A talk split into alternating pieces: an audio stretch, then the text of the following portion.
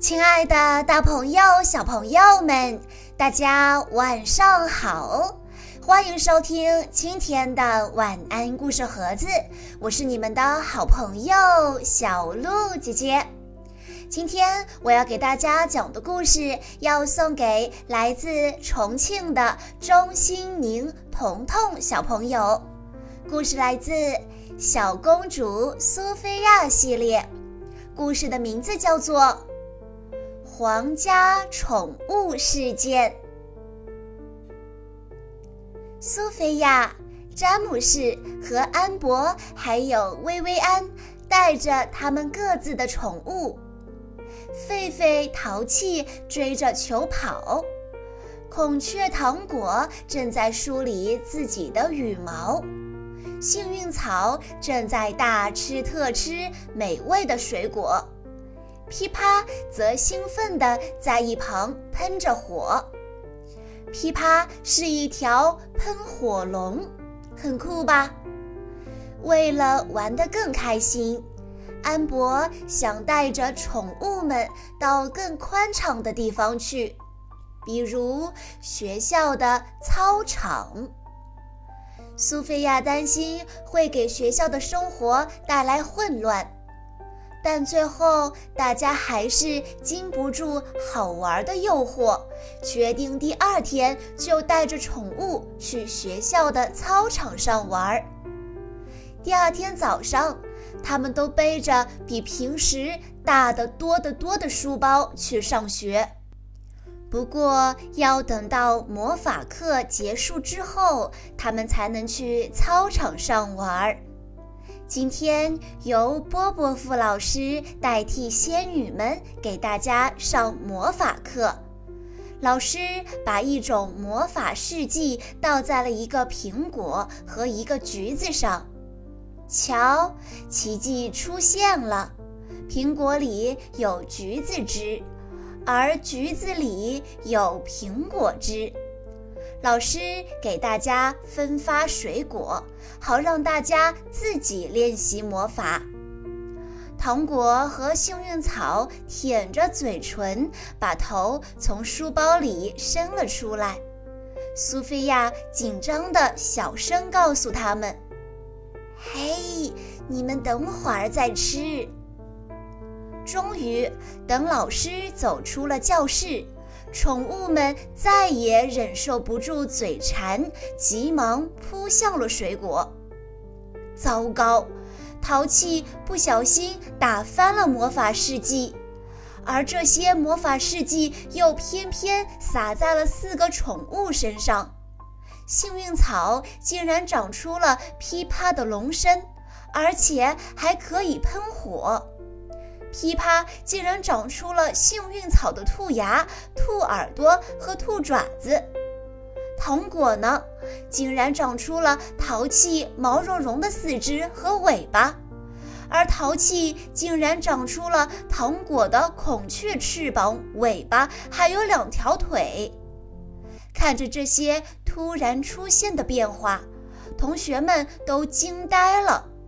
教室里顿时一片混乱。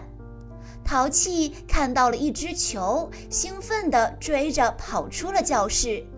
糖果追着淘气要自己的翅膀，也跟着跑出了教室。詹姆士发现情况不妙，赶紧冲着其他人大声喊道：“在被老师发现之前，我们得把他们变回来。”苏菲亚小声地对幸运草和噼啪说：“你们再耐心等会儿，我马上去找糖果和淘气，然后把你们一起变回来。”幸运草的鼻子滚烫滚烫的，身上还长满了鳞甲；噼啪的身上长满了毛，一对长耳朵不停地打着它的脸。他们都很不舒服，迫不及待地想要变回原来的样子，所以也急着要去找淘气和糖果呢。可是幸运草不习惯飞行，而噼啪也不太习惯跳跃。终于，在空中飞行的幸运草看到了操场上奔跑的糖果和淘气，他大声告诉了其他人这个消息。因为太兴奋，一道火焰不小心从他嘴里喷了出来。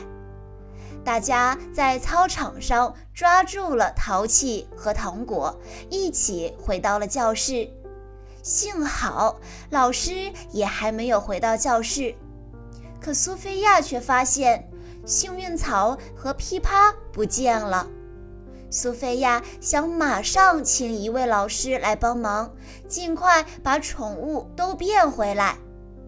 安博劝住了他，让他和薇薇安先去找噼啪和幸运草。